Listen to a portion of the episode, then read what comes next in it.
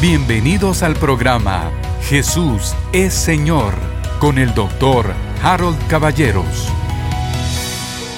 Amados hermanos, bienvenidos y que tengan ustedes un feliz inicio de semana y una semana acompañados de la paz de Dios. Shalom.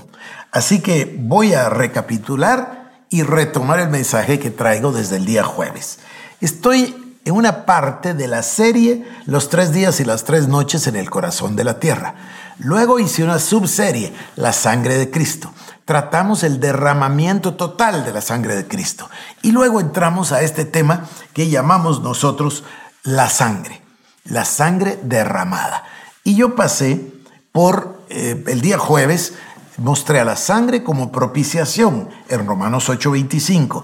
Dios ofreció a Cristo como un sacrificio de expiación que se recibe por fe en la sangre. Es importantísimo, fe en la sangre de Cristo. Ya va a ver usted cuando terminemos. Número dos, hablé de la sangre como redención en Primera de Pedro capítulo 1, sabiendo que fuisteis rescatados de vuestra vana manera de vivir, no con cosas corruptibles, sino con una cosa preciosa que es la sangre de Cristo.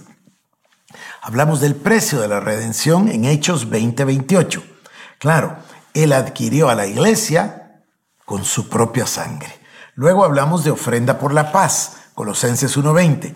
Por medio de Él reconciliar consigo todas las cosas, las que están en la tierra como las que están en los cielos, dice, mediante la sangre que derramó en la cruz. La sangre es la herramienta, a ver si le puedo decir así, de la reconciliación.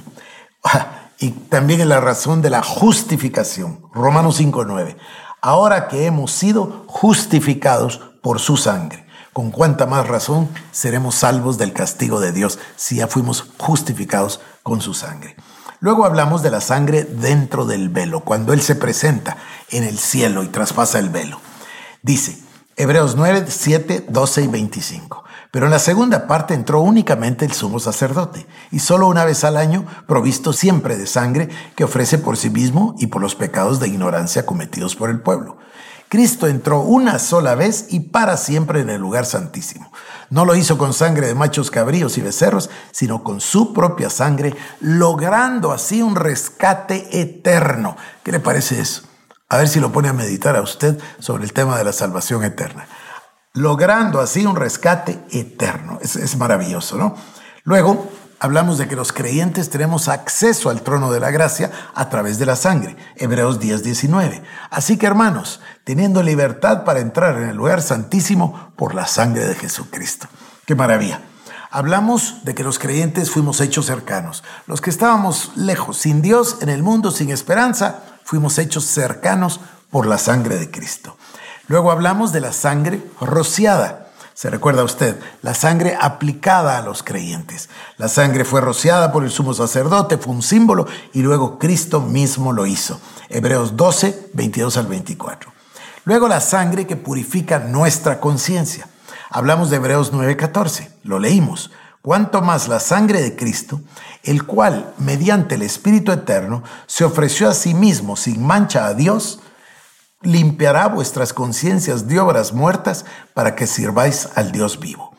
Cuanto más la sangre de Cristo limpiará vuestras conciencias de obras muertas para que sirváis al Dios vivo. O sea que queda nuestra vida limpia de obras muertas, limpia de la muerte, limpia de la naturaleza pecaminosa, libre de la naturaleza pecaminosa para servir a Dios para ofrecer frutos de justicia. Se da cuenta cómo todas las cosas se van uniendo. Hebreos 10, 22. Acerquémonos con corazón sincero, en plena certidumbre de fe.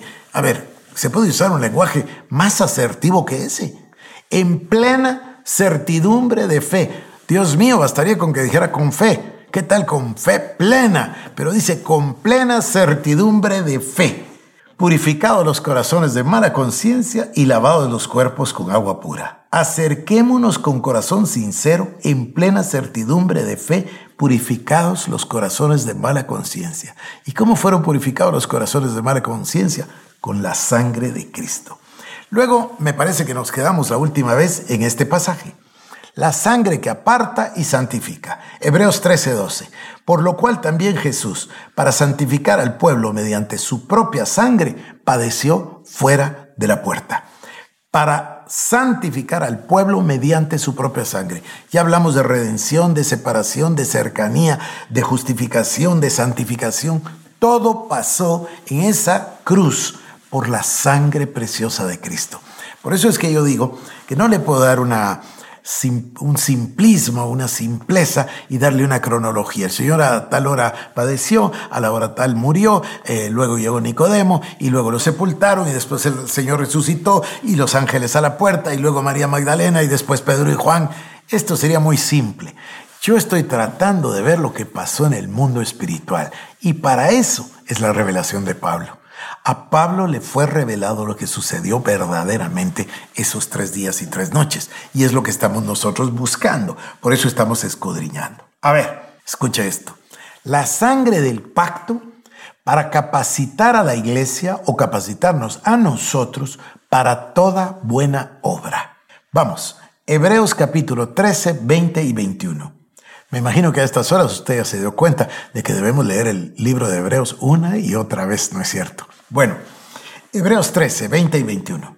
Y el Dios de paz, que resucitó de los muertos a nuestro Señor Jesucristo, el gran pastor de las ovejas, por la sangre del pacto eterno, os haga aptos para toda obra buena, para que hagáis su voluntad, haciendo Él en vosotros lo que es agradable delante de Él por Jesucristo, al cual sea la gloria de la gloria, perdón, la gloria por los siglos de los siglos. Amén.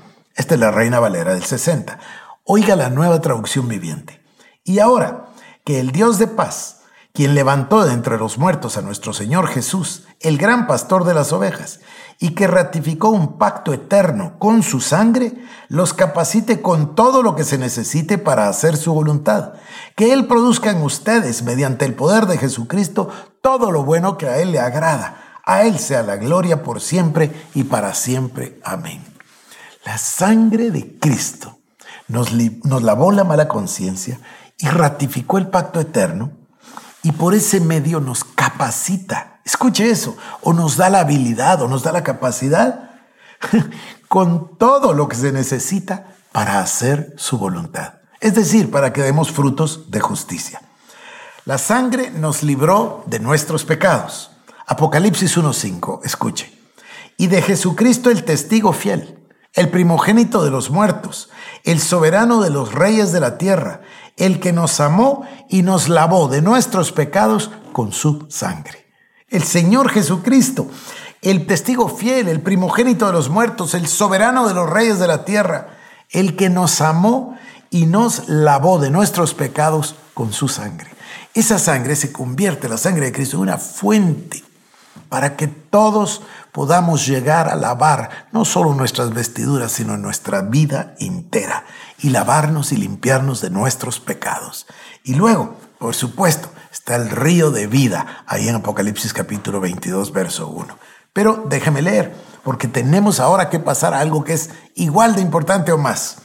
La condición para la aplicación perpetua de la sangre del cordero la condición para la aplicación perpetua de la sangre de Cristo. Primera Juan 1.7.